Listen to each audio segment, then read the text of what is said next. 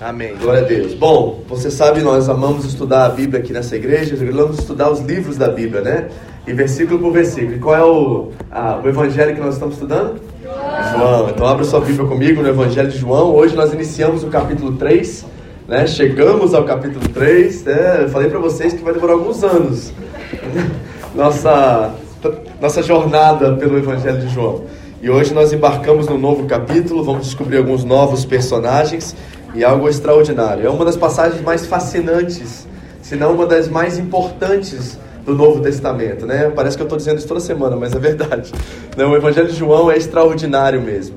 Então nós vamos ler hoje do versículo 1 ao 12 do capítulo 3 de João e nós vamos ver como que isso se aplica em nossas vidas, o que o apóstolo está querendo nos mostrar, nos revelar através de um acontecimento, um evento que acontece, um diálogo que Jesus tem com uma pessoa muito importante de sua época e como isso pode nos trazer alguns princípios, algumas verdades que irão transformar a nossa vida e fazer nos entender o que é o evangelho, porque o centro do evangelho está nessa passagem aqui. Uma das passagens mais populares do cristianismo está dentro do capítulo 3 de João, quem sabe? João 3, 16, né? Nós não vamos abordar esse texto hoje, eu vou deixar isso para a próxima vez, porque o capítulo tem muito conteúdo e nós precisamos mastigá-lo, né, de uma forma muito precisa assim, porque tem muita informação aqui que nós precisamos pensar. Amém? Então nós vamos ler hoje do 1 ao 12. Se você já tiver com a sua Bíblia aberta aí, preparado, você pode ficar de pé. E nós vamos ler na nossa versão, do jeito que está na sua Bíblia aí. A importância aqui é você ler e você tentar reter o máximo. Porque na verdade eu não preciso nem pregar, gente. A palavra já é suficiente. Se você entender aqui, você vai para casa com alguma coisa já. Então, meus estudos não têm tanto poder quanto a palavra em si mesmo. Então, espero que já nessa leitura você possa ser tocado pelo que ela diz isso possa transformar seu viver né, e nos transformar nossa experiência nessa manhã também. Amém? Todos acharam? vou contar até três, você lê na sua versão aí, não se preocupe com quem está do seu lado. Em nome de Jesus. Assim diz a palavra de Deus. Vamos lá? 3, 2, 1. Havia entre os fariseus um homem chamado Nicodemos, um dos principais dos judeus.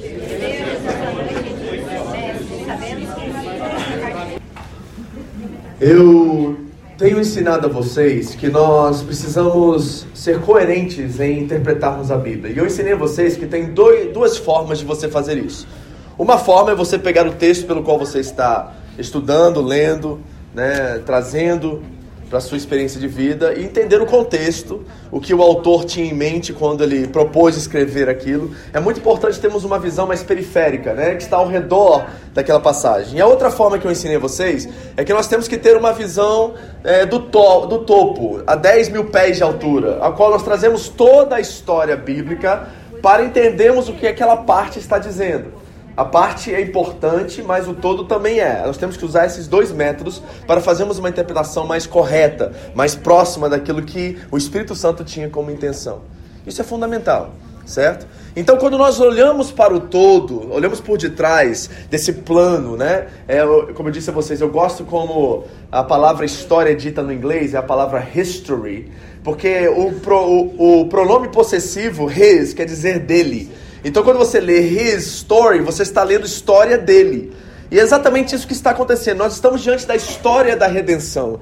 Deus criou um enredo, um propósito eterno, a qual a história da humanidade está se construindo a partir de Cristo, porque a Bíblia diz no Apocalipse que a cruz foi dada antes da fundação do mundo.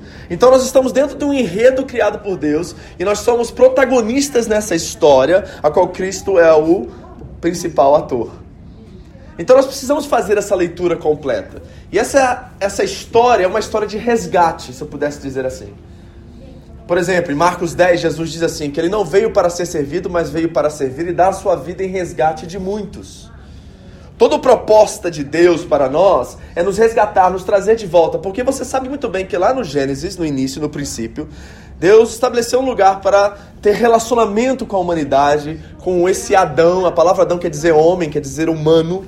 Né? O ser humano tinha um relacionamento íntimo, muito próximo de Deus, e isso se perdeu através da desobediência. Ele queria ser igual a Deus e por isso ele perdeu esse relacionamento. E toda a história do Gênesis ao Apocalipse é uma história de resgate. Deus está o tempo todo tentando trazer o seu povo e fazer o seu povo entender que ele os ama e deseja restaurar aquele relacionamento que foi perdido no início. É isso que ele faz com Abraão, é isso que ele faz com Moisés, é isso que ele faz com Davi. Todos esses personagens são peças fundamentais na restauração de um relacionamento. Agora, quando nós olhamos para os dois testamentos, nós temos um na sua Bíblia aí, né? Que é conhecido como o Antigo Testamento, uma antiga aliança que Deus fez com o povo de Israel, principalmente. E nós temos o Novo Testamento que fala dessa nova aliança que Deus faz com o seu povo. E o texto que nós vamos ler hoje, ele é uma profecia cumprida. E eu não sei se você sabe disso, mas Deus prometeu isso há muitos e muitos anos atrás, que essa conversa que Jesus está tendo, espiritual e profunda, com esse religioso chamado Nicodemos, era uma profecia que foi dada até antes do período do exílio de Israel, a Jeremias, e depois foi confirmada a Ezequiel, outro profeta, um dos grandes profetas da Bíblia, e se cumpre através dessa conversa que Jesus está tendo e irá se cumprir de forma exata no Pentecostes, em Atos capítulo 2, quando o Espírito Santo desce sobre toda a carne e todo mundo recebe ele como pessoa e tem um relacionamento profundo com ele. Então eu quero ler com vocês esses dois textos antes da gente trabalhar o que nós temos que trabalhar aqui hoje, porque eu quero que você veja essa promessa de Deus. E eu quero que você entenda que você serve a um Deus que ele é fiel à sua palavra. Ele não é fiel a nós. Nós temos essa ideia um pouco equivocada de que Deus é fiel a nós. Ele não é fiel a nós, ele é fiel ao seu nome, ele é fiel à sua promessa e à sua palavra. E é isso que ele mantém. Eu tenho uma administração que eu preciso refazê-la aqui talvez todos os anos, que é a exposição do texto de Gênesis 15. E Gênesis 15 é quando Deus faz a aliança com Abraão. E a coisa interessante sobre aquela aliança é que Abraão não passa no meio do fogo para é, exatar aquela reunião, é, aquela aliança, para firmar aquela aliança. Não, é o próprio Deus que passa no meio. E Deus está dizendo ali que eu faço aliança comigo mesmo, porque você não é capaz de cumprir as alianças que você faz comigo, Abraão. Então, a aliança que eu faço contigo, na verdade, eu irei cumprir por você. Porque Deus é fiel à sua palavra. Então, vira sua Bíblia comigo, abra lá no livro do profeta Jeremias, capítulo 31, e eu quero te mostrar onde está a base para aquilo que nós vamos entender hoje. Onde está a base para aquilo que nós vamos estudar hoje? Jeremias capítulo 31. Nós vamos ler do 31 em diante. 31, 31.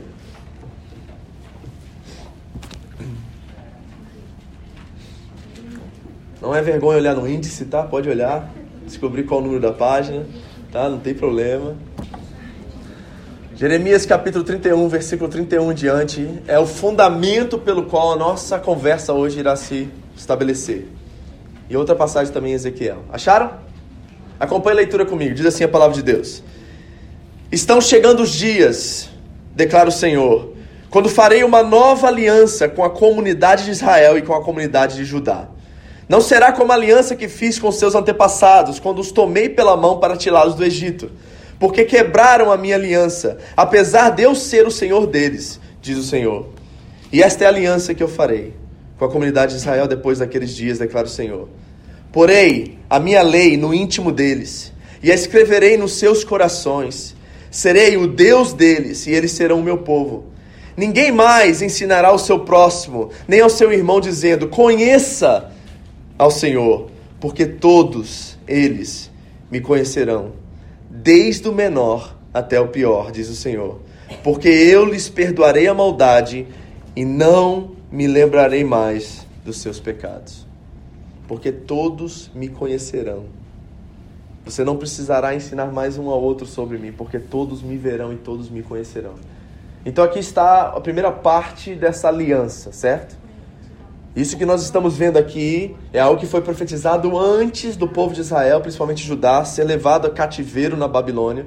Jeremias profetizou que eles passariam 70 anos lá, mas Deus restauraria a sorte deles. Salmo 126 é exatamente esse contexto. E aí nós veremos esse povo voltando do cativeiro e Deus transformando o coração deles, levando eles a uma nova aliança que é diferente da aliança que Deus fez com seus antepassados, com Moisés, com Davi Deus restaurando essa aliança e profetizando que um dia isso acontecerá. E a, a, o detalhe, ou seja, a evidência que isso está acontecendo, é que as pessoas não mais falarão de Deus umas às outras, porque elas o verão. Pega isso, porque isso é importante. Ok? Agora vai para Ezequiel capítulo 36. Do versículo 22 em diante. Acharam? Amém. Acompanhe a leitura comigo. Diz assim a palavra de Deus. Por isso, diga nação de Israel: Assim diz o soberano Senhor: Não é por sua causa, ó nação de Israel, que farei essas coisas, mas por causa do meu santo nome, que vocês profanaram entre as nações para onde foram. Mostrarei a santidade do meu santo nome que foi profanado entre as nações, o nome que vocês profanaram no meio delas. Então as nações saberão que eu sou o Senhor, palavra do soberano Senhor, quando eu me mostrar santo por meio de vocês diante dos olhos delas. Pois eu, eu os tirarei dentre as nações, os ajuntarei no meio de todas as terras e os trarei de volta para a sua própria terra e aspergirei água pura sobre vocês, e ficarão puros. E eu os purificarei de todas as suas impurezas e de todos os seus ídolos, e darei a vocês, presta atenção nos detalhes da nova aliança, e darei a vocês um coração novo. E porei em um espírito novo em vocês, e tirarei de vocês o coração de pedra, e em troca darei um coração de carne. Porei o meu espírito espírito em vocês e os levarei a agir segundo os meus decretos e a obedecer fielmente as minhas leis. Esta é a promessa que foi dada centenas e centenas e centenas de anos antes do cumprimento dela, que nós estamos começando a ver sinais. Essa conversa de Jesus com Nicodemos é uma conversa que aponta para essa realidade. Nós estamos imergidos agora nesse contexto.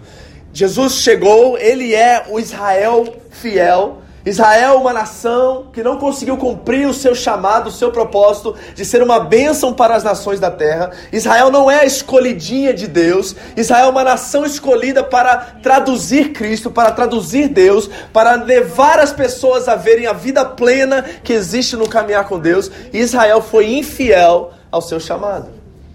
Mas graças a Deus por nosso Senhor Jesus Cristo, que é o verdadeiro judeu, o verdadeiro Israel, aquele que cumpriu todas as promessas que foram dadas a Israel e a Abraão também. Quando nós lemos Gálatas 3, por exemplo, diz que o descendente de Abraão cumpriria a promessa. E quem é o descendente de Abraão? Não é Isaac, é Cristo. É da linhagem de Cristo, Abraão. Então Jesus é o perfeito israelita. Jesus é aquele que cumpre todas as promessas. E agora que ele está entre nós, e aqui nesse contexto, vamos voltar aqui para aquilo que nós vamos ler hoje. Jesus tem uma conversa muito profunda com uma pessoa religiosa. E o que eu quero falar com vocês hoje é sobre destituir o controle da religião. A religião, ela tem seus aspectos nobres e bons. Mas a verdade, a religião só tem poder se nós damos a ela poder porque ela é um ídolo. Por exemplo, em Salmo 115, se você for ler, descreve que os ídolos não falam, não ouvem, não agem, não podem fazer nada, e as pessoas que adoram esses ídolos se tornam iguais a eles. Porque o ídolo não tem poder a não ser que nós damos poder a ele. A religião não tem poder a não ser que nós damos poder a ela.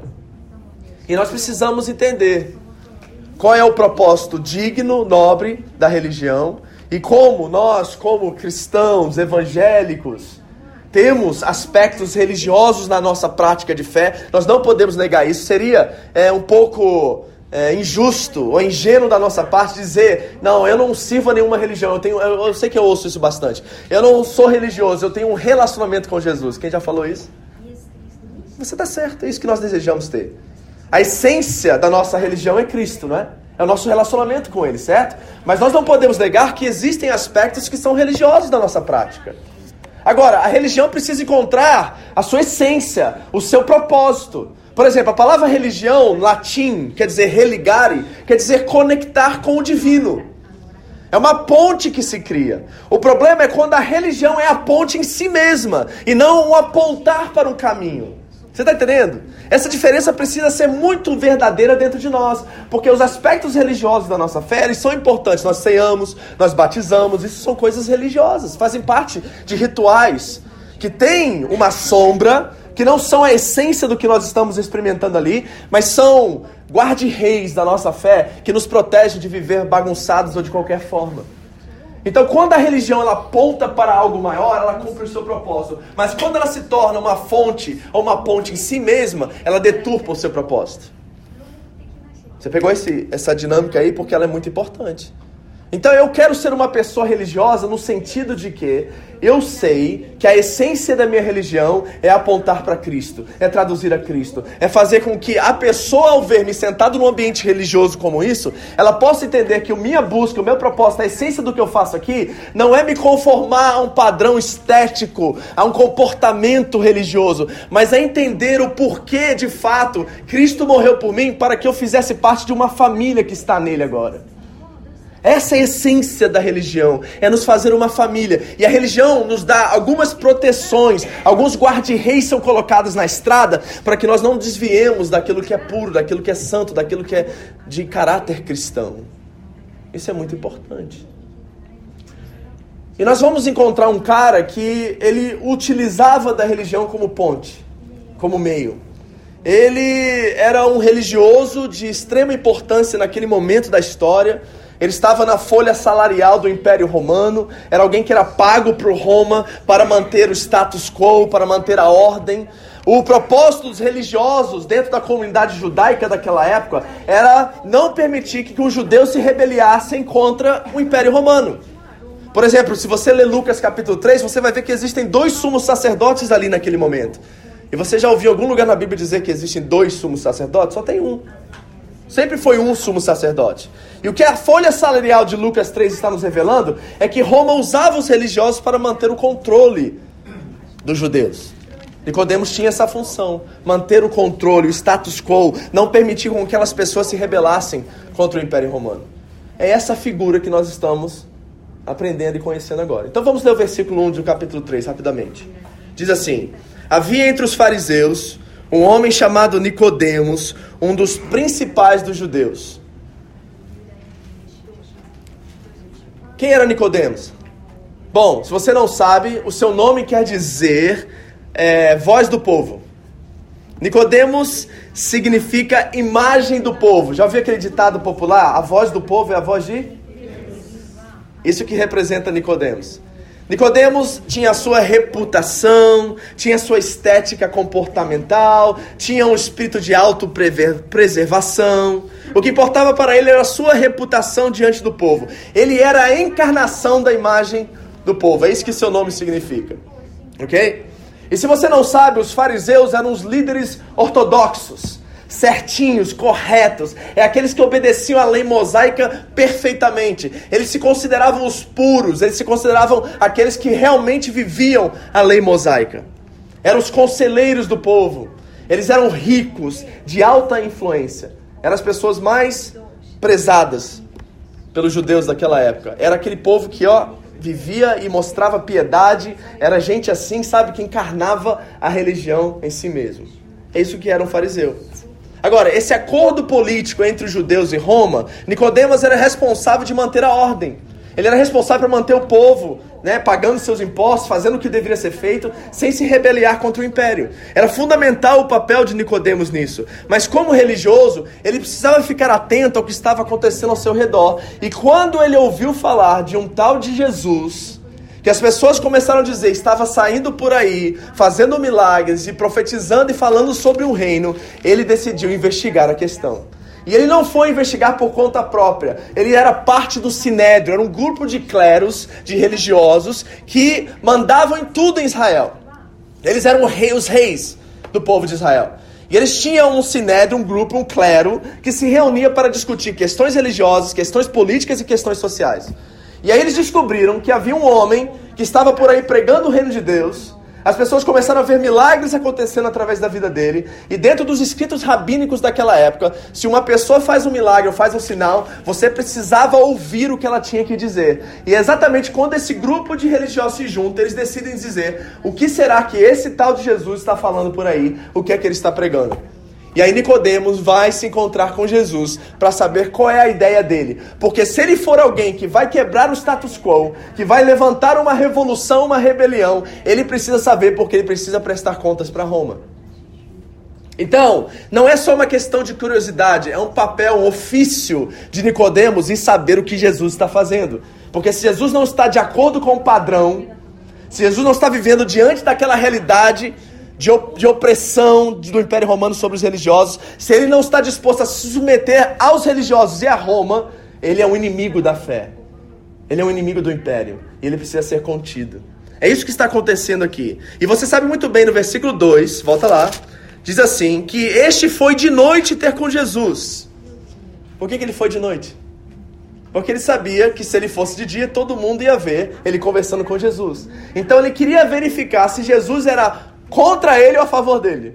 Então, para fazer isso, ninguém pegar ele no flagrante, ele foi de noite, na escondida da noite, para que ninguém percebesse que ele estava ali.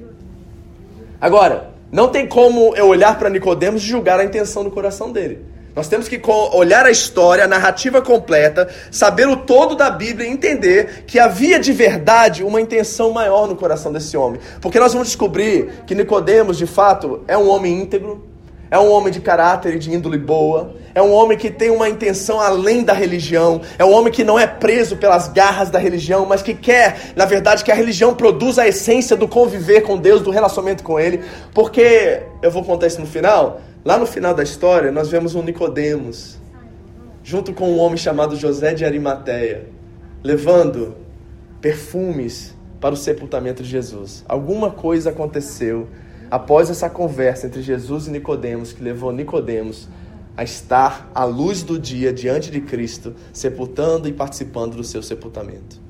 Então tem algo a mais do que isso. Eu quero deixar já um, um teaser aqui para vocês, um, um, detalhinho aqui. Que esse homem não é simplesmente um religioso querendo prestar contas para os seus religiosos, para o Sinédrio, para Roma. É um homem que tem uma intenção maior por detrás disso. Mas ele vai à noite. E veja o que ele diz, versículo 2. Rabi, vírgula. Isso aqui já é pausa para você pensar. Porque ele traz uma, uma terminologia de respeito. Quando uma pessoa diz rabi, ele reconhece o chamado, ele reconhece que Jesus não é um mero religioso, um ser humano. Ele está chamando Jesus de mestre, gente. Então, o Nicodemo já ouviu alguma informação aí de que Jesus de fato fala coisas de Deus, que o que ele fala é coerente com aquilo que as escrituras diz, porque Jesus não participou das escolas rabínicas daquela época. Jesus não foi para o seminário judeu, entendeu? Não era conhecido entre os rabínicos daquela época. Não, Jesus aparece em cena e começa a pregar o reino de Deus e começa a falar de coisas que têm a ver com o Antigo Testamento e a lei. E aí as pessoas começam a entender que aquele homem não era um simples homem, era alguém que de fato conhecia a palavra e era considerado como mestre. Então ele chega para Jesus numa postura de respeito e diz: Mestre, Rabi. E olha o que ele diz: Sabemos, está na terceira pessoa do plural, tá? Então não é ele que sabe. Você está vendo que tem um, um, grupo por detrás disso? Sabemos, ou seja, o Sinédrio, esse grupo de religiosos se uniu e descobrimos que o que você fala é coerente com aquilo que a Bíblia diz. Então nós queremos saber se o Senhor é contra nós ou a favor de nós, é contra o império ou a favor do império. O que, que o Senhor está fazendo aqui? Então ele diz: Sabemos que, o, que és mestre, vindo de Deus, pois ninguém poderia fazer esses sinais miraculosos que tu fazes se Deus não fosse com ele. Sabe de uma coisa, gente? Eu me identifico demais com Nicodemos. Sabe por quê?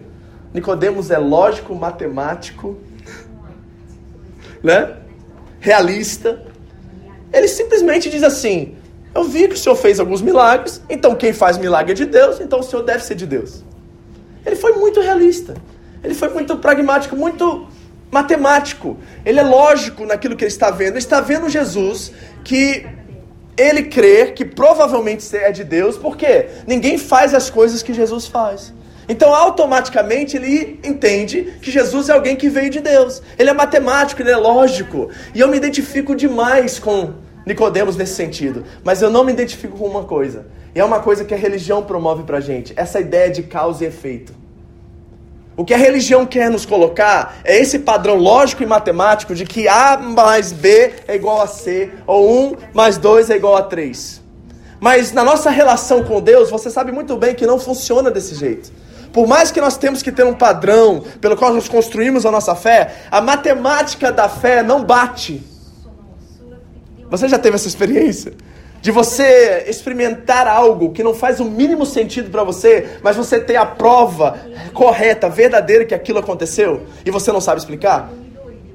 Por exemplo, como é que nós explicamos a Trindade? Como é que nós explicamos o Deus que se torna homem? Não tem explicação para essas coisas. Por mais que nós tentamos chegar a fatos e trazer um, um, um arcabouço de informações e fatos, não tem como você convencer alguém através de fatos de que isso é verdade. A fé nos remete a viver em certos momentos além da lógica, além da matemática, além daquilo que está diante dos nossos olhos. Sabe por quê? A religião quer construir um Deus para nós que nós podemos acreditar. Mas o Deus que nós cremos, o Deus de nosso Senhor Jesus Cristo, não é um Deus acreditável, é um Deus conhecido. Eu preciso que você entenda isso, porque o que a religião quer fazer é criar um volume de informação e de fatos para que nós possamos colocar os fatos diante de nós, verificar os fatos e dizer assim: "Ah, por causa de A, de B, de C e de D, agora eu acredito que esse Deus ele cabe dentro da minha cabeça e dentro das minhas colocações e dentro das minhas afirmações". Mas esse Deus acreditável não é o meu Deus. O Deus que eu creio, o Deus que criou os céus e a terra, o Deus de nosso Senhor Jesus Cristo, é um Deus que não é um Deus que se acredita, é um Deus que é, é um Deus que existe, é um Deus que está além da lógica. É por isso que Agostinho, Santo Agostinho disse que Deus não existe, Deus é. Você está entendendo? Porque o que Nicodemos está fazendo como um ótimo religioso, matemático, calculista, realista, é tentar enquadrar Jesus dentro dos seus parâmetros religiosos. Ele quer trazer Jesus para a sua experiência de fé, que é altamente religiosa. Que tem ponto A, ponto B e ponto C. Então ele olha para Jesus assim, ele enquadra no ponto A, ele enquadra no ponto B, eu só não sei se A mais B é igual a C, então eu vou descobrir se é igual a C. Porque se não for igual a C e não caber dentro da minha lógica de fé, dentro da minha religião, eu acabo com ele. Ele não pertence aos meus. E vamos ser sinceros, não é assim que acontece dentro da igreja evangélica? É ou não é? Chega uma pessoa que não tem a mesma forma de pensar da gente, que teve experiências com Deus que nós olhamos como extraordinárias, que, que não se enquadra dentro das nossas doutrinas ou usos e costumes, para melhor dizendo. E aí nós começamos a taxar e rotular essas pessoas como diferentes ou como não parte do nosso clã, da nossa tribo. E nós esquecemos que a fé, por mais que ela tenha um padrão a qual nós podemos depositar, nós podemos colocar nossos pés, nós podemos ter um fundamento, a, a descoberta desse Deus invisível, inacreditável, passa da lógica humana. É um relacionamento íntimo, verdadeiro, de uma pessoa para com uma pessoa, um relacionamento que se constrói além da lógica do cálculo e do realismo. Eu quero dizer para vocês com toda convicção disso na minha vida e no mundo, que é o seguinte: o Deus acreditado ainda não é o meu Deus. Eu não acredito em Deus. Porque acreditar em Deus é dizer que Deus existe. Mas Deus não existe, Deus é. Amém? Nicodemos está tentando trazer Jesus para a sua lógica religiosa. E o que Jesus vai fazer com Nicodemos é extraordinário, porque Jesus vai levar ele além da lógica. E levar uma pessoa matemática, lógica, além da lógica é quase uma missão impossível. Eu sei. Eu sei quanto é difícil isso. Mas Jesus deseja fazer isso comigo e deseja fazer isso com você. Amém. Versículo 3. Jesus respondeu: Em verdade, em verdade vos digo, de que quem não nascer de novo não pode ver o reino de Deus. Eu fiquei perguntando o que fez homens como Martinho Lutero, por exemplo, fazer o que fez. E o que fez um homem como Santo Agostinho um dos pais da igreja do norte da África ser transformado da forma que ele foi transformado. E a verdade é que nós temos duas perspectivas completamente diferentes. Por exemplo, Martinho Lutero era um monge. Era uma pessoa altamente ligada e conectada à religião. Lutero era alguém que vivia a partir da lógica. Eu, eu li histórias de Lutero lutando contra ele mesmo, porque ele orava seis vezes por dia, ele cumpria todas as rituais e regras da igreja e continuava a viver constantemente com uma culpa de que não era suficiente no relacionamento dele com Deus. É isso que a religião faz, sabe? Ela nos oprime, ela nos coloca propostas que não são relacionais, ela nos faz viver prisionados dentro de um sistema que não nos dá a liberdade de conhecer a Deus como ele verdadeiramente é. E Lutero vivia constantemente com a culpa, até que um dia ele abriu o livro de Romanos e a fé que vem pela palavra, ela transformou o coração dele e libertou ele completamente. Era um religioso que a partir daquele encontro com a palavra, ele recebeu a fé e mudou completamente a nossa história, a história da igreja e a razão pelo qual nós estamos aqui hoje. Agora, do outro lado é Agostinho. Agostinho era um homem Assim, pensa em alguém pervertido. Ele dizia em seus escritos que ele vivia pelo sexo. A vida dele era essa, viver atrás de sexo. Ele só pensava nisso, só vivia através disso. E conta-se a história de conversão de Agostinho, que ele estava sentado numa praça um dia e ouviu uma criança cantando assim: pegue e leia, pegue e leia, pegue e leia, pegue e leia. Era um, um cântico de criança. Só que ele olhou ao seu redor e ninguém estava ali. Ele ouviu a voz de uma criança cantando essa canção. E ele disse que ele, ele olhou ao redor e não encontrou nenhuma criança, não encontrou ninguém. E ele entrou, aquilo entrou de tal profundidade no coração dele, que ele a única coisa que ele entendeu é que ele precisava ler a Bíblia. E ele abre a Bíblia em Romanos 13, e lá em Romanos 13 diz, no versículo 13 e 14, que nós devemos nos revestir de Cristo e nos desfazer de toda satisfação e desejo da carne. E aquela palavra, ao entrar no coração dele, mudou a vida dele. Aí eu fico olhando para vocês, como é que a gente matematicamente calcula isso? Me explica, me explica. Eu ouvi o testemunho de um mormon ontem. O mormon foi fazer, os mormons precisam sair dois anos para fazer missões. É parte né, do, currículo religioso deles. Se não fizerem isso, não são aceitos na igreja. Então, conta a história de um mormon que foi para longe do seu país e ele estava né, motivado a viver o mormonismo e tudo mais. E de repente encontrou com um pastor batista no meio da igreja. O pastor não pregou o evangelho para ele, não fez nada, simplesmente deu uma Bíblia para ele. Ele voltou para casa e pelos próximos dois anos ele leu a Bíblia, se converteu sozinho e teve uma experiência com o Espírito Santo. Voltou para casa, abandonou a seita, converteu seus pais só através da leitura do Novo Testamento. Então, o que, que eu posso dizer com vocês sobre isso? Que essa experiência do novo nascimento, ela é sobrenatural. Não tem nada que eu possa dar para vocês um currículo de quatro leis espirituais. Leia as quatro leis espirituais que você irá se converter. Não existe isso, queridos. Não existe 18 passos para você se tornar um evangélico. Não existe encontro com Deus que irá transformar a sua vida. Quem transforma a nossa vida é somente uma pessoa, se chama o Espírito Santo de Deus. E para você experimentar o um novo nascimento, você tem que estar além da lógica. Você tem que sair da matemática, da fé e da religião para ter uma experiência com uma pessoa verdadeira e real. Essa pessoa quer se relacionar com você, ela morreu por você. E diz a palavra que ela tem toda a autoridade, toda a autoridade foi dada a nós, para que nós possamos experimentá-la na nossa convivência, no nosso dia a dia, em tudo que nós somos, experimentamos e vivemos. Jesus deseja fazer isso com você. Jesus deseja ter esse tipo de relacionamento com você. Sabe por quê, queridos? Porque o Deus que se compreende, o Deus da teologia, o teologizado, o Deus da caixa da religião, chama tudo para dentro e diz que o reino de Deus não está ali ou acolá, o reino de Deus está dentro de nós. O reino de Deus está dentro de nós. Ele chama tudo para a essência do ser. A religião promove uma logística de relacionamento que tem a ver tudo com o que você faz. O relacionamento com Deus tem tudo a ver com quem você é. Porque quando você é o que você tem que ser, você não tem nenhum problema em fazer o que você tem que fazer.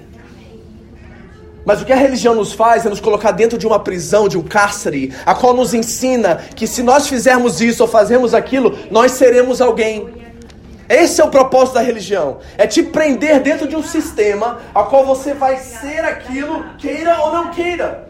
Mas isso não é um relacionamento com uma pessoa viva. Uma pessoa que nós temos amor, que nós nos relacionamos, jamais vive dentro dessa logística. Imagine você com a sua esposa, marido. E ela todos os dias deixa uma lista de coisas que você tem que fazer. Aí no final ela diz assim: Se fizeres todas essas coisas, provarás que me amas. O que, que você acharia disso? Você se sentiria um objeto ou não? Hein? Não seria terrível viver dentro disso? Imagine se você não cumpriu o item 8. E ela chega em casa e está lá os 9, os 10 estão feitos, menos o 8. Aí ela olha para você e fala assim: Não te amo tanto hoje como ontem. Quem sabe amanhã? E você viver na dependência daquilo que você faz para que a pessoa te aceite do jeito que você é. Isso é religião. A religião promove esse tipo de ambiente que nos aprisiona, que nos prende, que não nos faz viver aquilo que Deus quer que nós vivamos. O Deus de nosso Senhor Jesus Cristo, queridos, não é assim. Ele, deseja, ele quer adentrar você Ele quer mudar o seu interior, ele quer fazer parte da sua história, ele quer viver com você, ele quer participar da sua vida, ele quer penetrar no mais profundo do seu ser. Aí pergunta Nicodemos, versículo 4. Como pode um homem nascer sendo velho?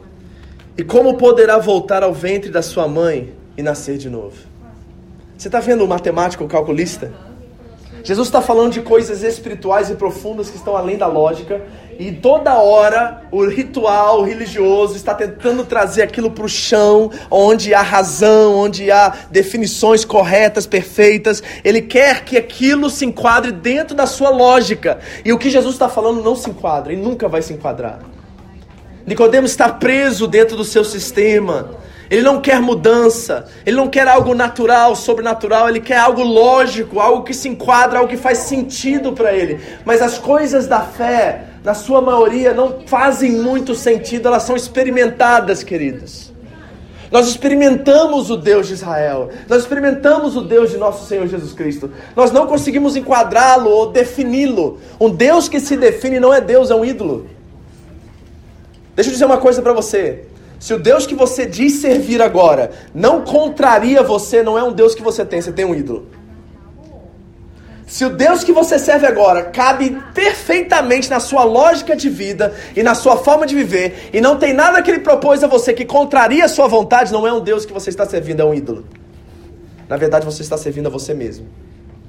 Porque o Deus da Bíblia me impele todos os dias a mudar. O Deus da Bíblia me coloca contra a parede todos os dias. Na verdade, eu acredito que eu não leio a Bíblia, é a Bíblia que me lê.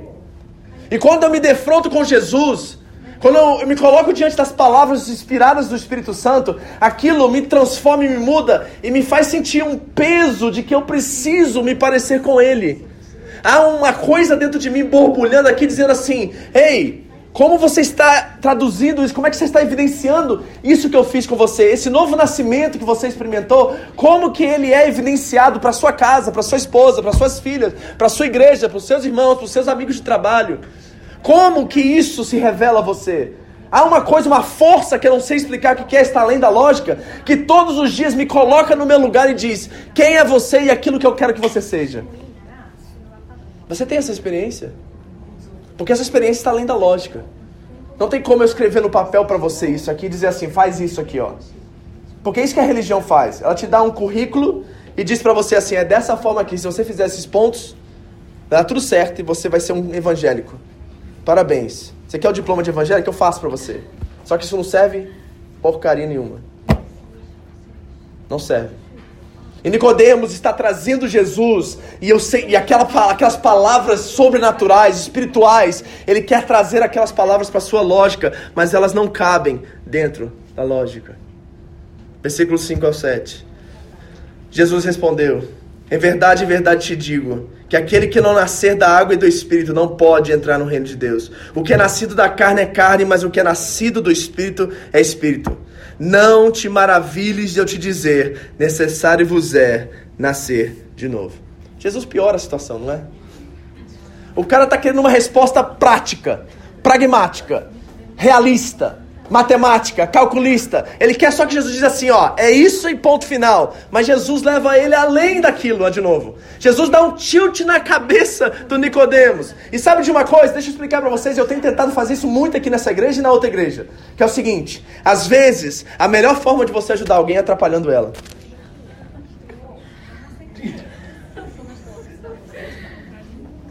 A melhor forma de você Ajudar alguém é atrapalhando ela, é desconstruindo. Você está entendendo? Eu acho, queridos, na nossa caminhada de fé é necessário nós estabelecemos o fundamento, mas aí a partir de construir nós fazemos sempre desconstruções, porque a nossa tendência e mania é a gente usar da, da religião como um ato de segurança, não é? A gente gosta de ser pau mandado, não gosta? É, é gostoso ser pau mandado, porque você não precisa fazer nada, alguém faz por você. É fácil você viver religião, porque a religião te fala A, B, C e D, você cumpre A, B, C e D e você está garantido. Mas a fé não nos dá essa proposta, a fé nos dá um mergulhar no lado fundo da piscina, e na verdade o que a fé quer é que nós nos afoguemos.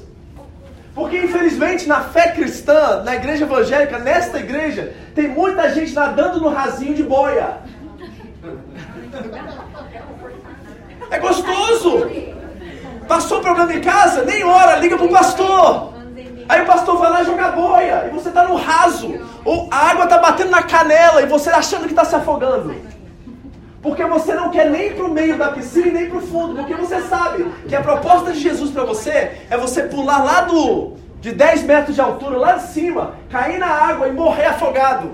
Porque é isso que a fé promove para gente. É uma experiência de dependência, de entrega completa de vida. Não é se apoiar alguma coisa. O que a religião nos dá são boias, salva-vidas. Talvez a sua fé está segura no pastor. Talvez o seu pastor é o seu salva-vida e não é Jesus. Porque para você experimentar Jesus e o novo nascimento, você tem que morrer. Jesus disse que se a semente não morrer, ela não pode dar fruto. Então muitos de nós estamos agarrando em algumas coisas. Alguns de vocês se agarram no marido. A sua fé é a fé da sua avó, do seu tio, da sua mãe, do seu pai. Jovens, você precisa entender o que isso significa para você. Você precisa abraçar a fé como algo pessoal e seu. Porque senão você vai ser como Nicodemos, procurando respostas para as perguntas que não têm respostas. Porque você sabe muito bem que andar com Deus, a maioria das vezes, é andar com perguntas sem respostas. É não é? Quem aqui já teve respostas de Deus em tudo? Quem aqui não teve resposta de Deus na maioria das coisas? Quase tudo a gente não tem resposta. E a gente vive de fato pelo conhecimento de quem Ele é, porque fé não é acreditar em Deus, fé é conhecê-lo. E conhecendo a Ele, confiar no caráter e na vida de quem Ele é. É isso que é a proposta de fé. É você se jogar no fundo da piscina e dizer: Senhor, se o Senhor não me tirar daqui, não mandar salvar a vida, e o Senhor não for a boia que eu preciso, eu vou morrer afogado. Jesus assim: então morre aqui do outro lado, eu estou lá. Morre aqui do outro lado, eu estou lá porque isso é necessário se nós vamos experimentar. Necessário vos é nascer de novo.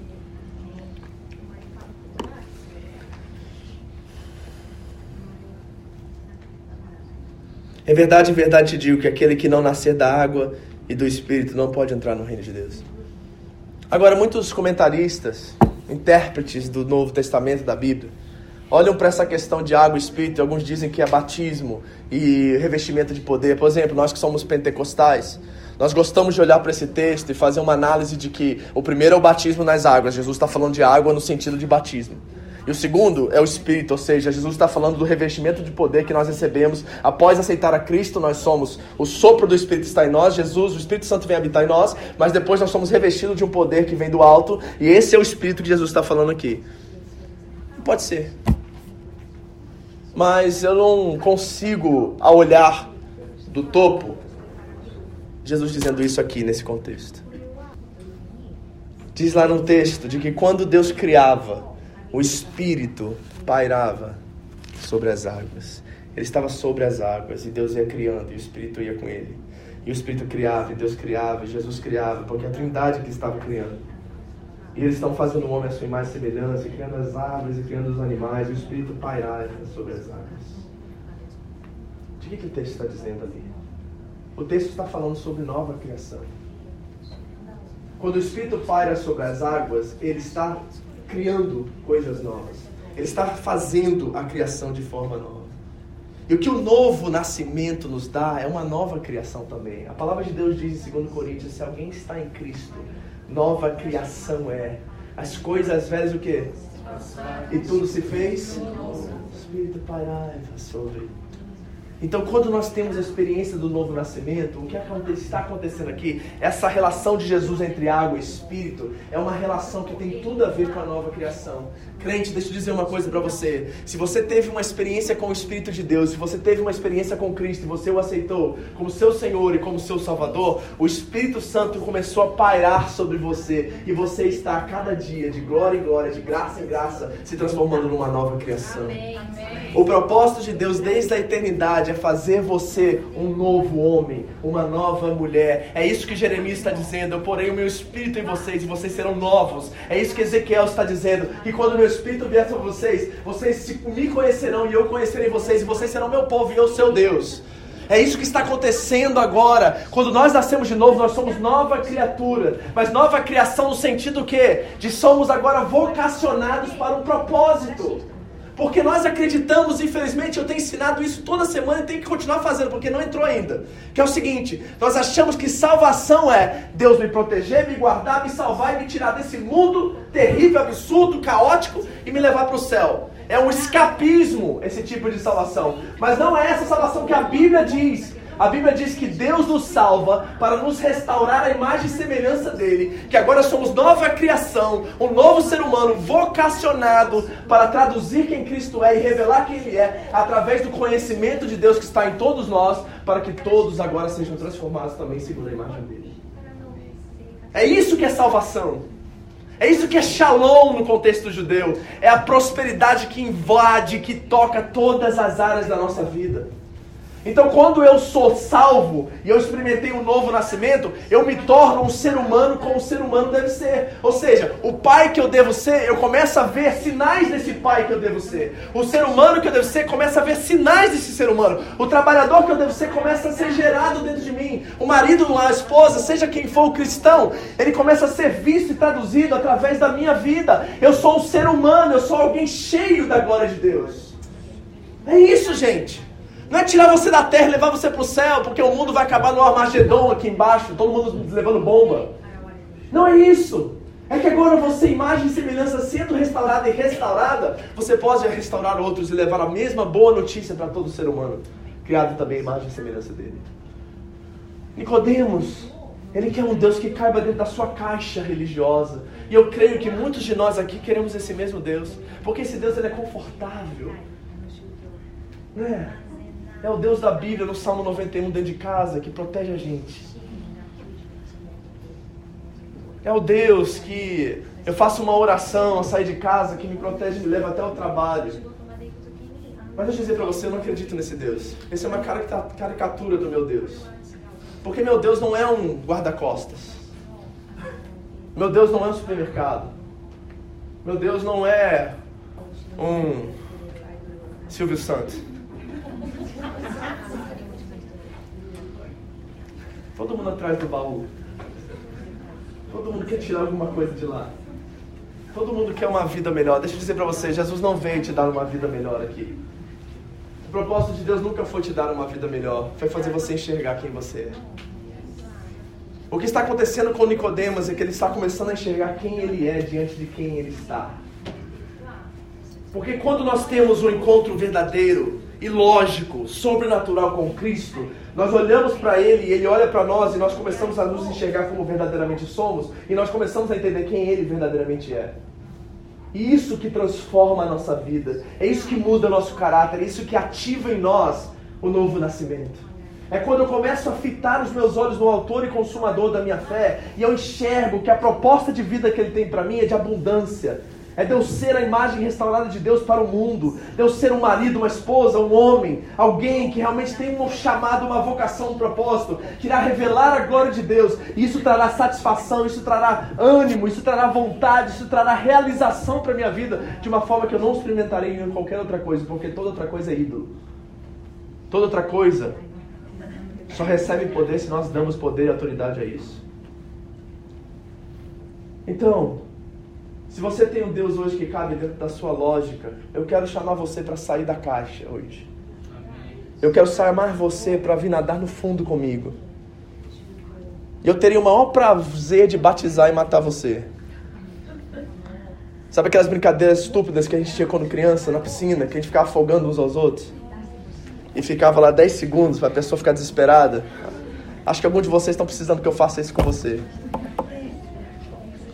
Para você parar de gritar pelo salva-vida e encontrar o verdadeiro que salva vidas. Para você parar de confiar nas boias que você tem e começar a depender naquele que sustenta você em todas as coisas. Para você sair da lógica da religião e começar a viver a verdadeira religião, que é um relacionamento íntimo e verdadeiro com o Senhor Jesus. Tem algo profundo acontecendo aqui, queridos. É um caminhão de 18 rodas vindo contra você e só tem duas opções: ou é você ou é o caminhão. Quem fica? Só tem duas opções. Você vai atravessar a rua e tá vindo um caminhão de 18 rodas contra você. Um Mack Truck. É você ou o caminhão? Quem fica? É isso que é o novo nascimento. Ou você fica, ou o caminhão. Mas você vai ter que atravessar a rua. Se você quer ter essa experiência, a qual não existe 18 passos, não existe quatro leis espirituais, não existe encontro com Deus, nem doutrina que te traz, você vai ter que atravessar a rua da lógica, da matemática, do calculismo e enfrentar um Deus sobrenatural, incrível, tremendo, que não cabe dentro das nossas afirmações e nossa teologia. E eu digo a você que se você não fizer isso, você vai passar batido aqui mais um ano. Você vai ter mais uma experiência religiosa e vai sentar aqui domingo após domingo e nada vai acontecer com você. E eu te garanto que vai chegar uma hora que você vai cansar disso e você vai achar alguma coisa melhor que isso.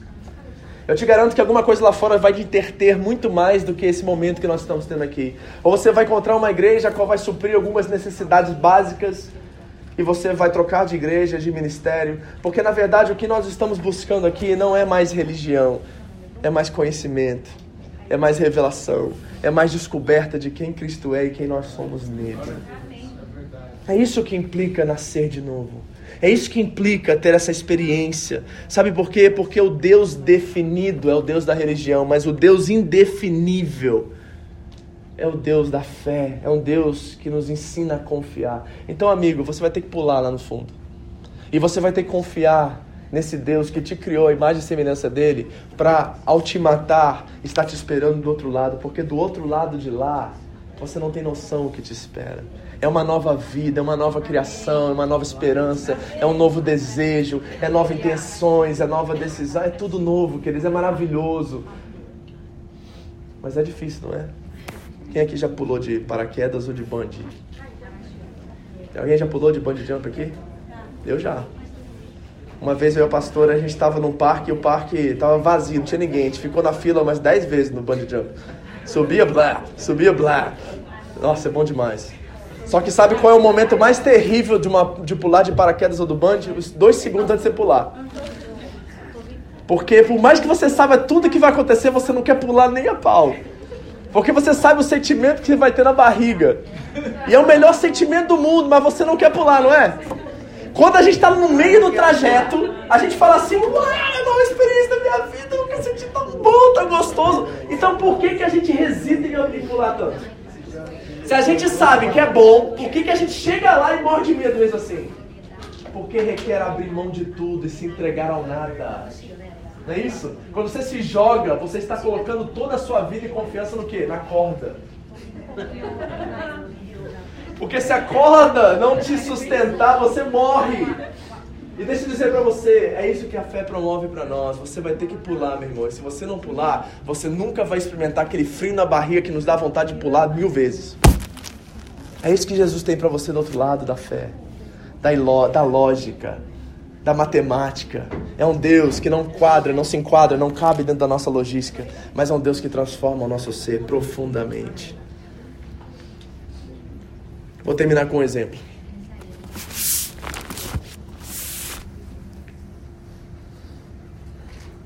Vamos dizer que você tinha uma mangueira no seu quintal. Quem gosta de manga aqui? Minha favorita.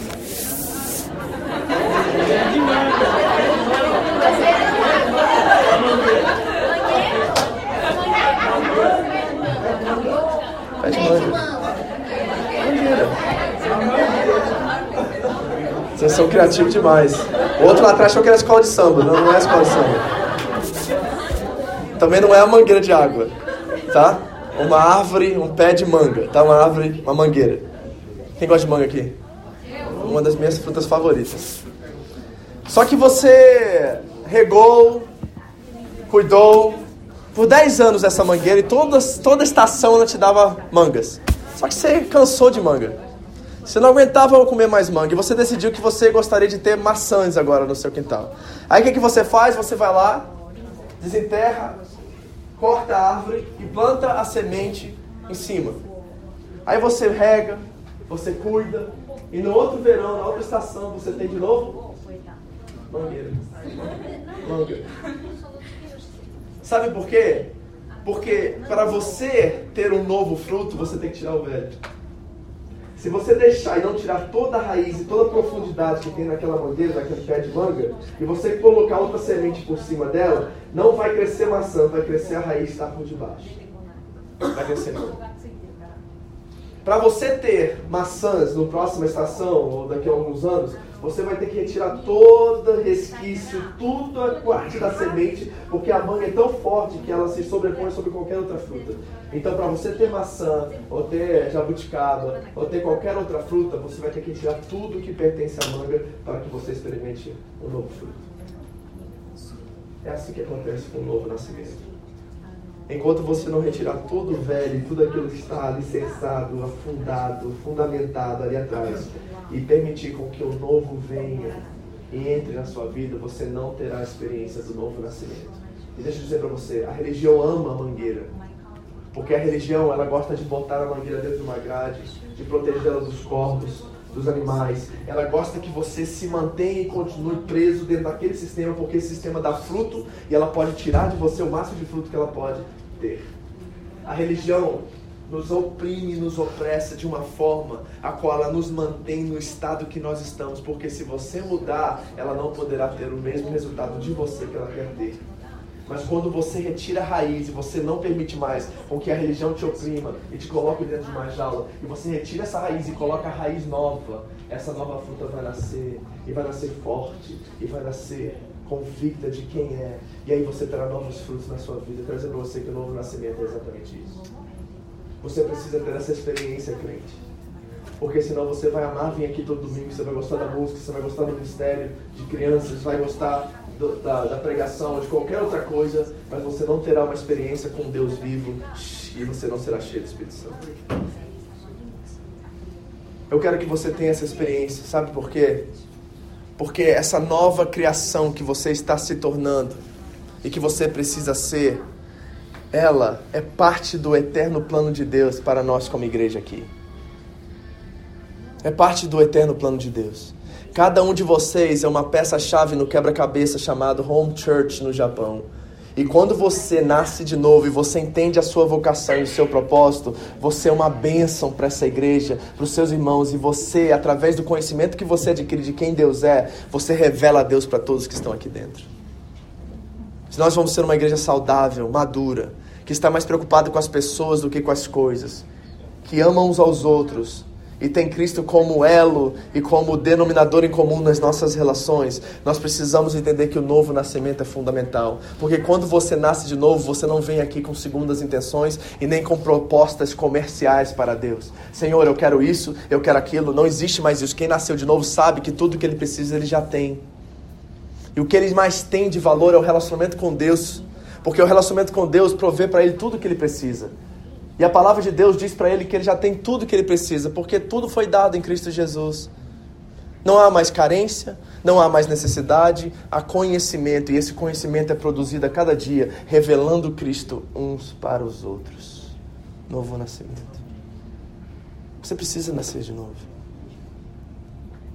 Por muitos anos, talvez, você dependeu de pessoas para você se sentir amado.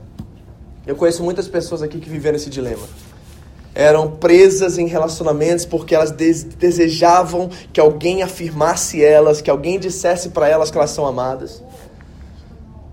Só que em algum momento da história delas, elas foram decepcionadas por esse alguém. Um namorado, um amigo na igreja, um irmão, um pai, uma mãe, não amou da forma que ela gostaria de ser amada. E essa decepção levou ela a buscar desenfreadamente por alguma coisa que pudesse trazer sustento e aceitação à vida dela. Então ela encarou uma carreira profissional, ela se meteu no trabalho. Ela disse que a vida dela agora seria ganhar dinheiro e conquistar coisas. E ela achava que o novo iPhone, ou um carro melhor, ou uma casa boa, ou morar em outra cidade seria sustento. Mas depois todas essas coisas também não trouxeram aquilo que ela precisava.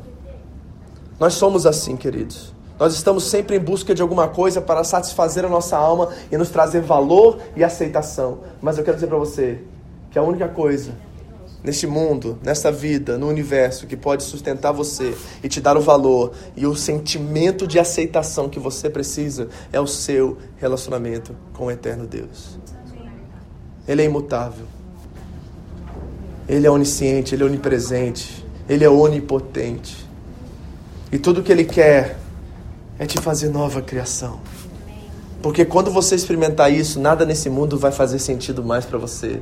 E tudo que você vai querer é o relacionamento com Ele. E quando você estiver íntimo dele, aí você pode ter todas as coisas, porque essas coisas não tem mais você. Pegou? Sabe por que a gente vive ansioso, preocupado, triste, cabisbaixo, achando que nada dá certo? Porque o nosso foco está nessas coisas. Mas quando o nosso foco está em Deus, essas coisas começam a tomar seu verdadeiro propósito e sentido. Novo nascimento. Novo nascimento. Semente velha, nunca fora. Semente nova, produz vida. Pergunta para você: quem quer pular no lado fundo da piscina comigo?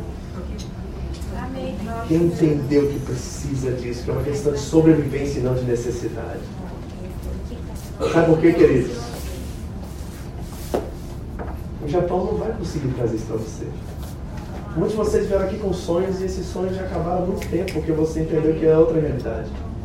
E a gente fica pulando, às vezes, de país em país procurando sentido na vida. E o sentido não é geográfico, não é emocional, não é financeiro. O sentido é encontrarmos de fato o propósito de Deus para nossas vidas. Quando isso acontece, não importa o país que a gente está, quanto dinheiro a gente tem, como estamos emocionalmente, porque tudo isso Deus sustenta.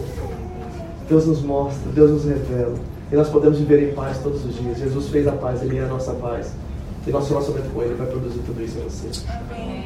Então, se você quer pular comigo lá no fundo, e não é nadar desesperado, é morrer, feche seus olhos. E vamos orar e pedir a Deus que, que Ele possa vir. Você pode tocar pra gente aquela canção? Só no violão, Fala Eu acho que essa canção falou disso. O que nós vamos fazer quando ele vem? O que você vai fazer? A pergunta é: vamos dizer que hoje alguns de vocês aqui estão lá, na porta do avião, para pular de paraquedas.